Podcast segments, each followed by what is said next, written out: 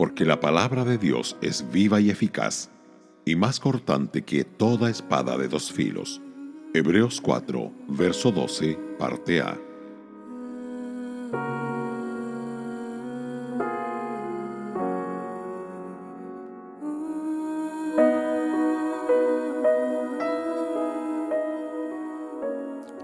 Las escrituras son verdaderas y confiables. Toda la escritura es respirada o soplada de Dios. La doctrina de la inspiración de la escritura es vitalmente importante y es la doctrina que Satanás ha atacado desde el principio.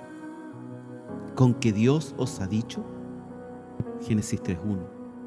No se puede concebir que Dios le diera a su pueblo un libro que no inspirara confianza. Él es el Dios de verdad Deuteronomio 32.4. Jesús es la verdad, Juan 14.6. Y el Espíritu es la verdad, Primera de Juan 5.6. Jesús dijo referente a las Escrituras, tu palabra es verdad, Juan 17.17. El Espíritu Santo de Dios usó a los hombres de Dios para que escribieran la palabra de Dios. El Espíritu no erradicó las características propias de los escritores. En realidad, Dios en su providencia preparó a los escritores para la tarea de escribir las escrituras. Cada escritor tenía su estilo y vocabulario propios. Cada libro de la Biblia brotó de una serie especial de circunstancias, en la preparación de los hombres, en el desarrollo de la historia y en la labor a través del Espíritu, Dios produjo el milagro de las escrituras.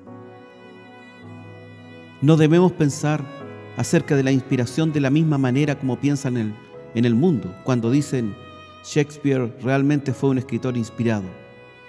Lo que queremos decir con inspiración bíblica es esa influencia sobrenatural del Espíritu Santo sobre los escritores de la Biblia que garantiza que lo que ellos escribieron es exacto y confiable.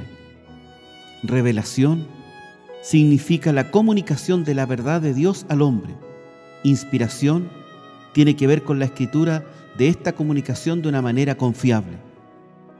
Todo lo que la Biblia dice acerca de sí misma, el hombre, Dios, la vida, la muerte, la historia, la ciencia o cualquier otro tema, es verdadero. La escritura es autoritativa, inerrante, eficaz, determinante, infalible y suficiente. Las escrituras son útiles, son provechosas para enseñar, lo que es correcto, para redarguir de lo que no es correcto, para corregir cómo ser correcto y para instruir en justicia cómo permanecer correcto. Un creyente que estudia la Biblia y practica lo que aprende crecerá en santidad y evitará muchas caídas en este mundo.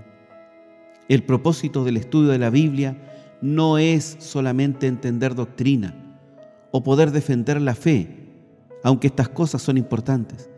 El propósito máximo es la preparación del creyente que la lee.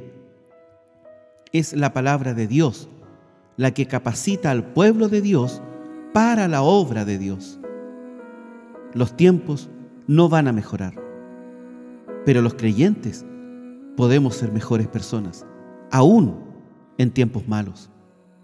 Debemos separarnos de aquello que es falso, acercarnos a lo que es verdadero y continuar en nuestro estudio de la palabra de Dios, entonces Dios puede equiparnos para el ministerio en estos tiempos difíciles y tendremos el gozo de ver a otros llegar al conocimiento de la verdad.